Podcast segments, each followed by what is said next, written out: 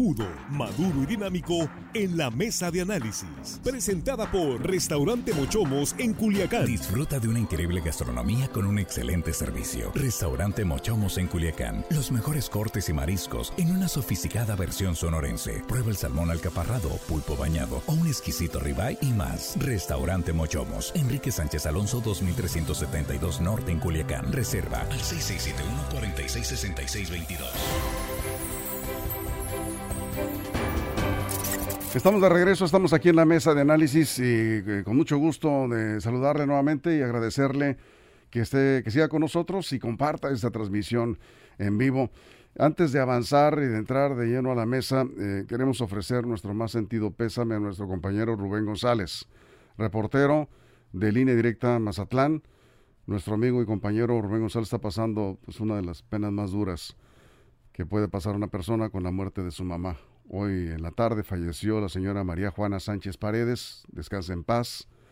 Y nuestro más sentido pésame, nuestras condolencias, Rubén, para ti, para tu familia, para quienes te rodean en este momento difícil. Eh, me tocó estar ahí cerca de ti a la distancia en estos días complicados por la salud de tu mamá. Finalmente, pues ya descansa en paz. Te mandamos un fuerte abrazo. Jesús Rojas, buenas tardes. Buenas tardes, Víctor. Buenas tardes al auditorio. Buenas tardes a los compañeros y, por supuesto, una, un abrazo para nuestro compañero en el sur. Así es, Juan Ordorica. ¿Cómo estás? Buenas tardes. Buenas tardes, un abrazo a nuestro compañero. Sabemos que estos momentos son difíciles, pues estamos con él y pronta, pronta resignación. Saludos a toda la audiencia también. Armando Ojeda, buenas tardes. Buenas tardes, Víctor. Por supuesto, un abrazo solidario a nuestro compañero, amigo Rubén, este, el dolor que le embarga en estos momentos. Y bueno, saludarlos a todos ustedes, amigo. Iniciamos con la mesa. Te abrazamos fuerte, Rubén, todo, todo el equipo aquí, todos los compañeros me han encargado que te diga que todos se transmiten esta solidaridad.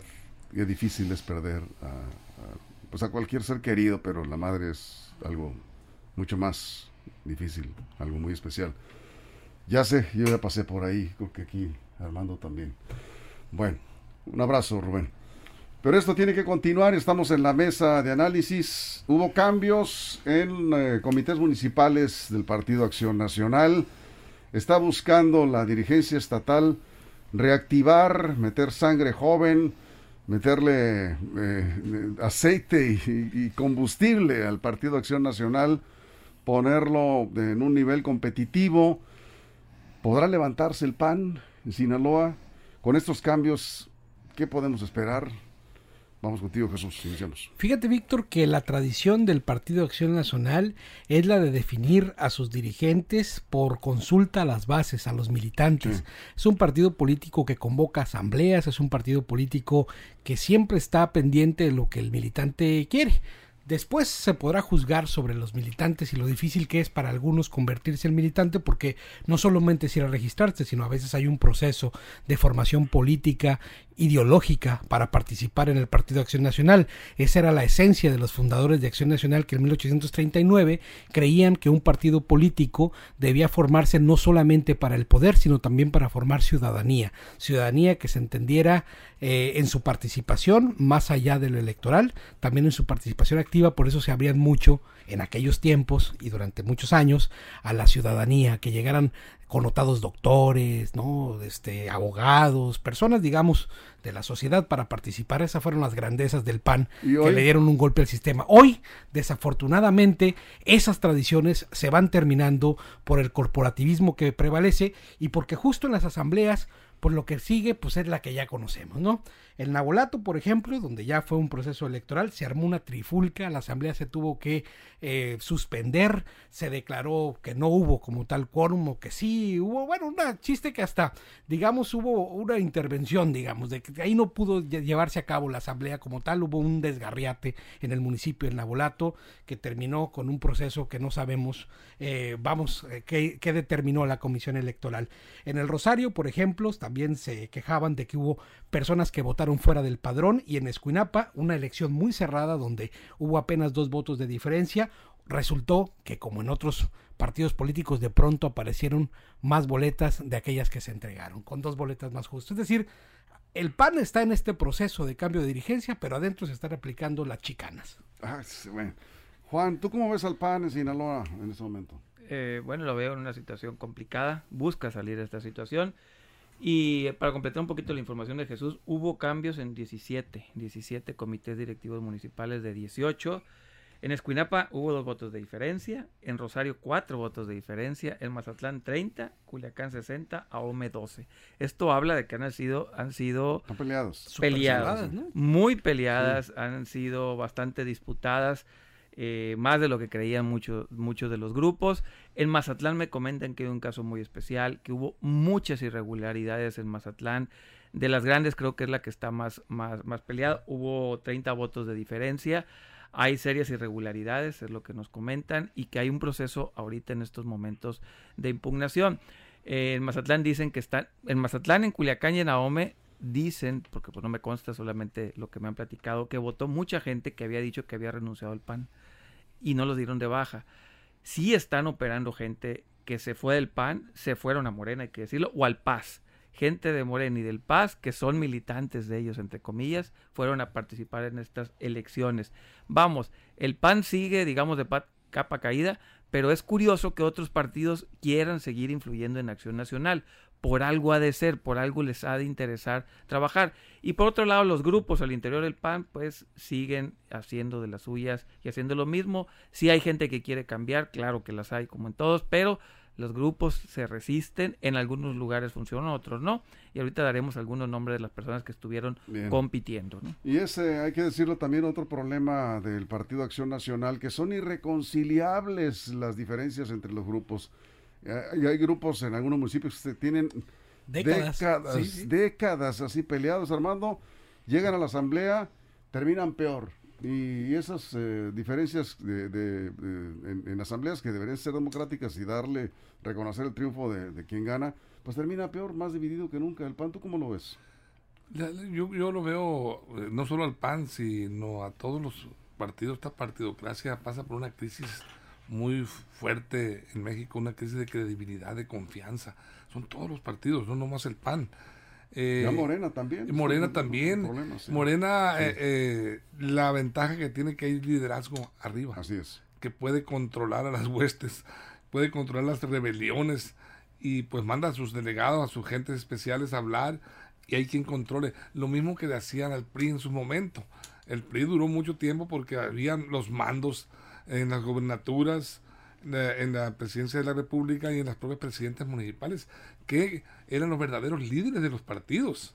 Los, tenían que ofrecer, había... Sí, eh, había que ofrecer, poder, posiciones. Ahora el problema para los partidos que están eh, son los adversarios de Morena, que es la, oposición de Morena, pues eh, el detalle está aquí en que están buscando siempre, más que pensar en reestructurarse y en fortalecerse, están pensando en la nueva elección. Están pensando en qué posición, ya están perfilando su trabajo, a ver qué les toca, de, pensando en la próxima elección, quizá yo pueda una pluri, hay una diputación, una presidencia, una, regiduría, etcétera, o un espacio en, un gabinete. Están prefiriendo y no piensan en fortalecer su partido. Yo creo que en ese sentido es donde está el objetivo que deben tener los, los, los, eh, los dirigentes de los, del PAN, del PRI, de todos los, de los partidos, en este caso el PAN, que está reestructurando, está haciendo un esfuerzo por volver a fortalecer y hacer el panismo, lograr eh, reconvertir el panismo en lo que una vez fue, fuerte, democrático. Sí, hay que recordar que esta dirigencia comenzó con una cuestionada legitimidad después que los hechos violentos dichos por la propia comisión organizadora y la titular de la misma, Catalina Frank, ex diputada local de esos grupos que ya poco se ven en el Partido Acción Nacional, pues decía, ¿no? Que la violencia y el nivel de violencia que había recurrido los grupos al interior, pues habían puesto o dado tales resultados que en el municipio de en el municipio de Culiacán, pues realizó, pasó lo que sucedió hace poquito.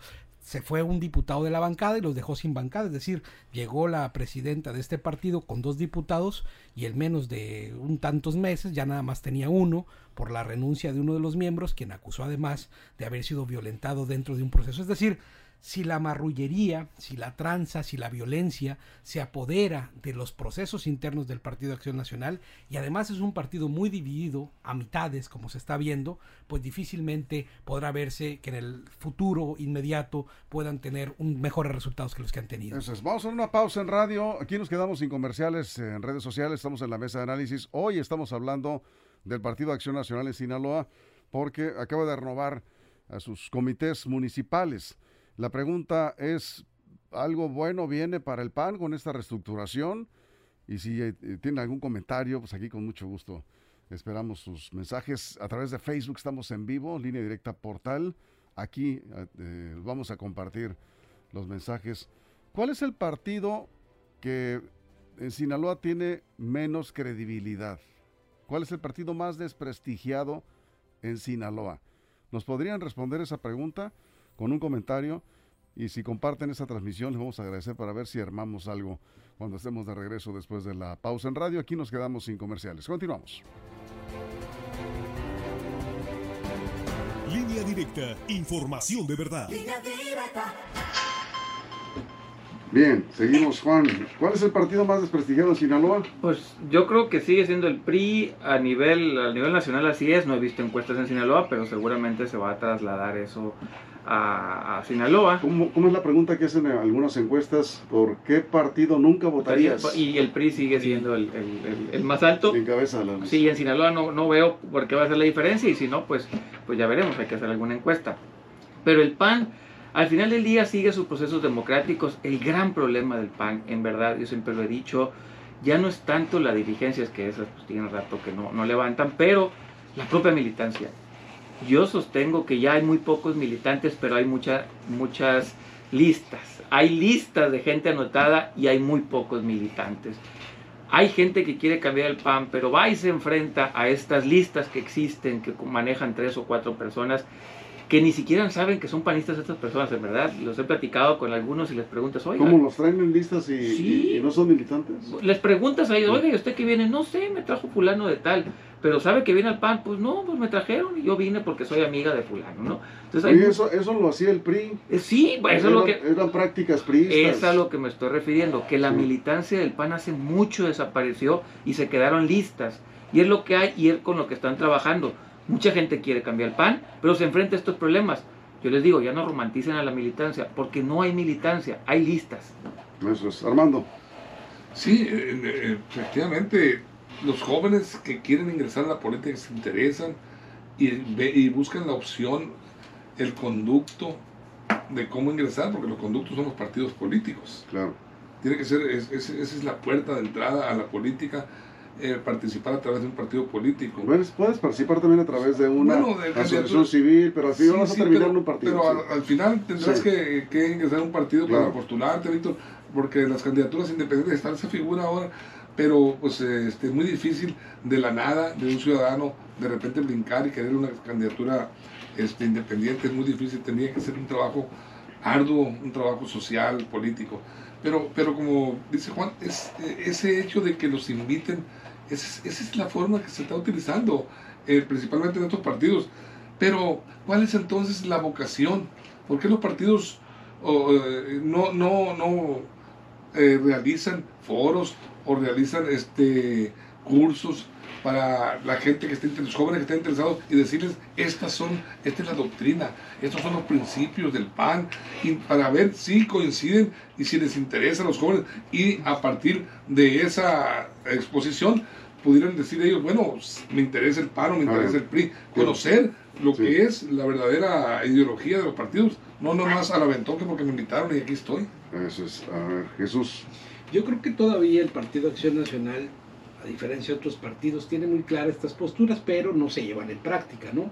A todo mundo le hablan cuando entra el Partido Acción Nacional del humanismo, de la, de, digamos, de todos aquellos valores que formaron esta institución en los tiempos de hace más de 80 años, ¿no? Desde cuando se disputaba el poder de otras maneras.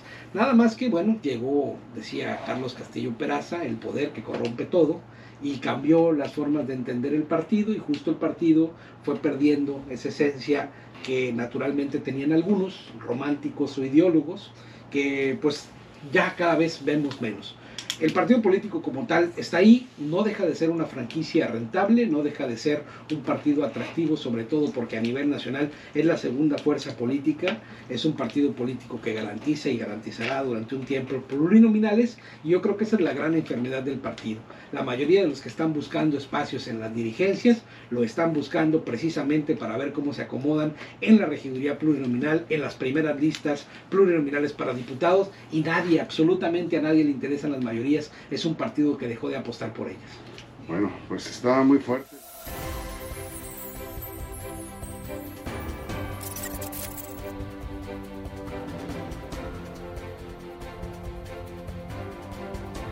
Estamos de regreso en la mesa de análisis hablando precisamente del Partido Acción Nacional, de los cambios en los comités eh, municipales, de los que llegan, de los que se sabe. Quiero decir algunos nombres porque pues de vez en cuando hay que mencionarlos porque pues, poco se sabe de ellos. Por ejemplo, en Mazatlán compitió eh, Cristian Cornelio, se llama, no lo conozco, no, no lo había escuchado nunca. Compitió contra Everardo Gagiola, que él sí lo conozco, es un panista que tiene más años, ganó el señor eh, Cristian Cornelio, que por cierto dicen que mm, varias gente del señor Diablo Higuera apoyaron a este, a este candidato. En Culiacán fue la señora Silvia Ramírez contra Daniel Limón, joven, joven que, que también tenía años queriendo buscar un espacio, porque entró más joven, y terminó ganando la señora Silvia Ramírez y participó obviamente el grupo Adolfo Beltrán y volvió a ganar el grupo Adolfo Beltrán completito.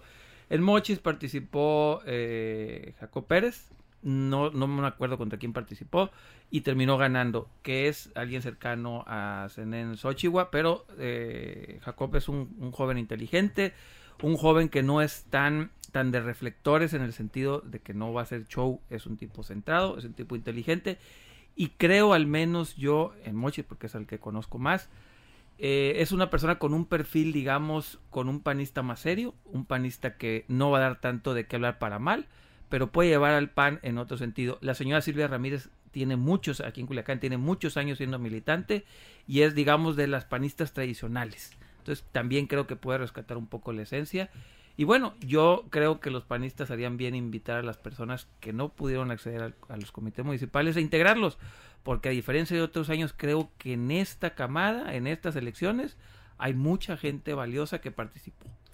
Bueno, preguntamos ahorita, Armando, ¿cuál es el partido más desprestigiado, el partido por el que nunca votarías? Eh, nos están llegando aquí algunos comentarios. Ahorita vamos a ir con esto. Está la pregunta, así nada más, no hicimos encuesta. Si quieres hacer algún comentario, con mucho gusto. ¿Cuál es el partido mayor, con mayor desprestigio en Sinaloa?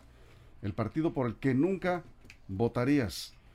Bueno, pues ahí están saliendo algunos Sí, son comentarios. Y, la verdad, el estigma del PRI se viene arrastrando, pero en Sinaloa, pues, este, tiene, tiene todavía fuerza, presencia. Ahí en el Congreso, pues, segunda fuerza. Aquí en Sinaloa, todavía el PRI está respirando. A nivel nacional, está todavía más golpeado. Eh, y en el caso del PAN, el PAN tuvo un problema eh, grave. Y es la gran traba, el obstáculo que tiene el PAN. Eh, al PAN lo, lo, golpearon en sus entrañas los dos presidentes de la República. Había una gran expectativa de los mexicanos por el cambio, como se tuvo ahora con López Obrador. El, pueblo de México es un pueblo de, frustraciones.